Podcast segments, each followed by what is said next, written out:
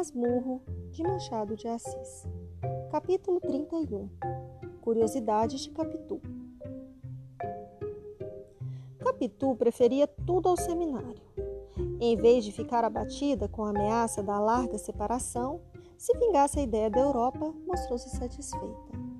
E quando eu lhe contei o meu sonho imperial, não, Bentinho, deixemos o imperador sossegado, replicou. Fiquemos por hora com a promessa de José Dias. Quando é que ele disse que falaria à sua mãe? Não marcou o dia. Prometeu que ia ver, que falaria logo que pudesse e que me pegasse com Deus. Capitu quis que lhe repetisse as respostas todas do agregado, as alterações do gesto e até a pirueta, que apenas lhe contara. Pediu o som das palavras, era minuciosa e atenta. A narração e o diálogo tudo parecia remoer consigo. Também se pode dizer que a conferia, rotulava e pregava na memória a minha exposição. Essa imagem é porventura melhor que a outra, mas a ótima delas é nenhuma. Capitu era Capitu, isto é, uma criatura muito particular, mais mulher do que eu era homem, se ainda não disse, aí fica. Se disse, fica também. Há conceitos que se devem incutir na alma do leitor, a força de repetição. Era também mais curiosa. As curiosidades de Capitu dão para um capítulo. Eram de várias espécies, explicáveis inexplicáveis, assim úteis como inúteis, umas graves, outras frívolas. Gostava de saber tudo no colégio, onde, desde os sete anos, aprendera a ler, escrever e contar, francês, doutrina e obras de agulha, não aprendeu, por exemplo, a fazer renda. Por isso mesmo quis que prima Justina lhe ensinasse. Se não estudou latim com o padre Cabral, foi porque o padre, depois de lhe propor gracejeando, acabou dizendo em latim: não era língua de meninas. Capitu confessou-me um dia que esta razão acendeu nela o desejo de o saber.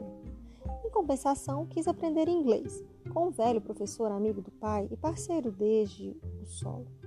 Mas não foi adiante. Tio Cosme ensinou-lhe gamão. Anda apanhar um capotinho, Capitu, dizia-lhe ele. Capitu obedecia e jogava com facilidade, com atenção. Não sei se diga com amor. Um dia fui achá-la desenhando a lápis um retrato. Dava os últimos rasgos e pediu-me que esperasse para ver se estava parecido. Era o de meu pai, copiado da tela de minha mãe, que ela tinha na sala e que ainda agora está comigo. Perfeição não era, ao contrário, os olhos saíam esbugalhados e os cabelos eram pequenos círculos uns sobre os outros. Mas, não tendo ela rudimento algum da arte, e havendo feito aquilo de memória em poucos minutos, achei que era uma obra de muito merecimento. Descontraí-me a idade e a simpatia. Assim, ainda assim, estou que aprenderia facilmente pintura, como aprendeu música mais tarde.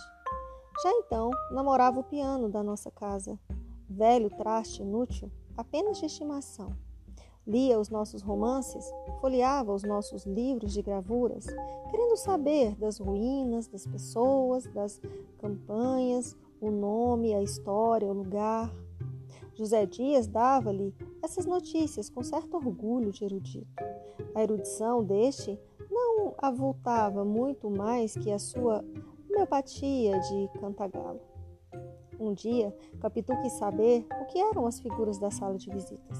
O agregado disse-lhe sumariamente, demorando-se um pouco mais em César, com exclamações em latim. César, Júlio César, grande homem, tu quoque brute. Capitu não achava bonito o perfil de César, mas as ações citadas por José Dia davam-lhe gestos de admiração. Ficou muito tempo com a cara virada para ele. Um homem que podia tudo, que fazia tudo, um homem que dava a uma senhora uma pérola do valor de 6 milhões de sestércios. E quanto valia cada sestércio? José Dias, não tendo presente o valor do sestércio, correspondeu entusiasmado. É o maior homem da história. A pérola de César acendia os olhos de Capitu Foi nessa ocasião que ela perguntou à minha mãe por que é que já não usava as joias do retrato. Referia-se ao que estava na sala, com o de meu pai. Tinha um grande colar de diadema e brincos. São joias viúvas, como eu, Capitu. Quando é que botou essas? Foi pelas festas da coroação. Oh, conte-me da festa da coroação. Sabia já que os pais lhe haviam dito, mas naturalmente tinha para si que eles pouco mais conheceriam do que o que se passou nas ruas. Queria a notícia das tribunas da Capela Imperial e dos salões dos bailes. Nascera muito depois daquelas festas célebres.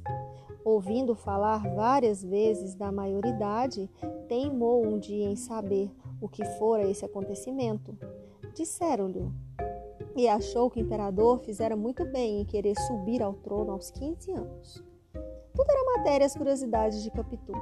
Mobílias antigas, alfaias velhas, costumes, notícias de Itaguaí, a infância e a mocidade de minha mãe, um dito aqui, uma lembrança dali, um adágio da colar.